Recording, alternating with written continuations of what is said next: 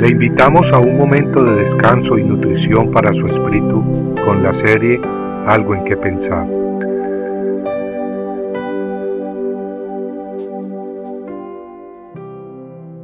Los madianitas, los amelecitas y los hijos del oriente estaban tendidos en el valle como langostas en multitud, y sus camellos eran innumerables, como la arena que está a la ribera del mar en multitud.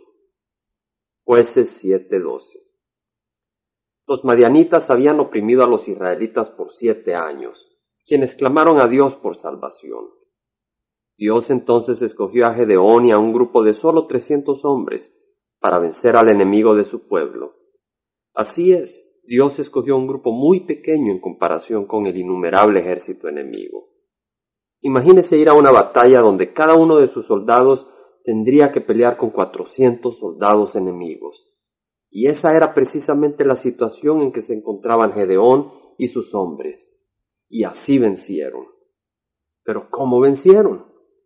Pues en una forma muy peculiar, muy poco común a decir la verdad.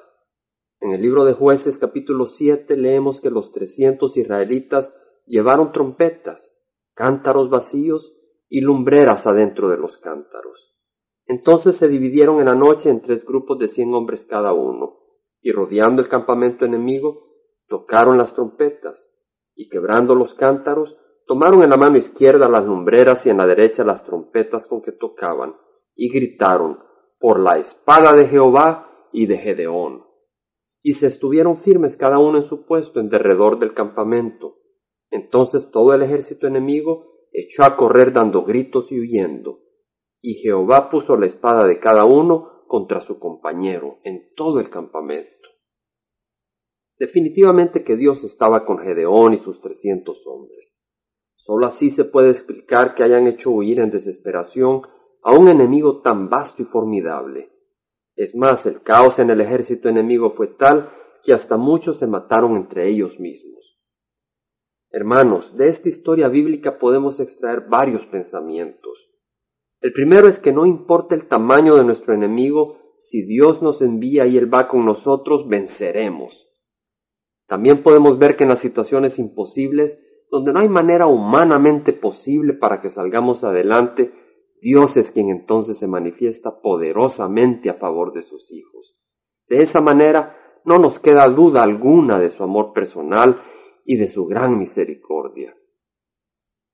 Algo interesante de notar es que los cántaros que llevaron los trescientos israelitas eran de barro y estaban vacíos. Lo único que llevaban era una lumbrera dentro de ellos.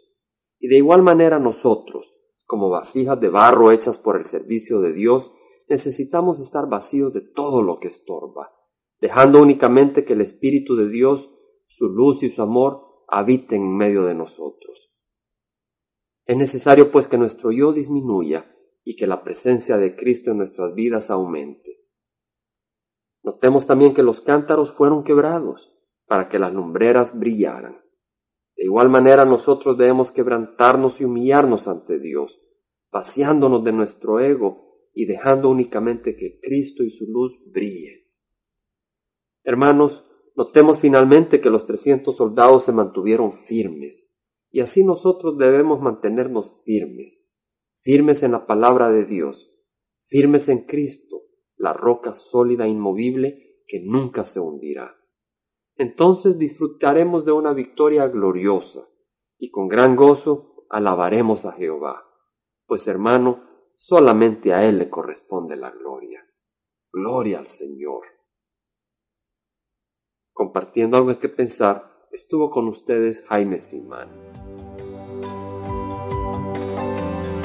Si usted desea bajar esta meditación, lo puede hacer visitando la página web del Verbo para Latinoamérica en www.elvela.com.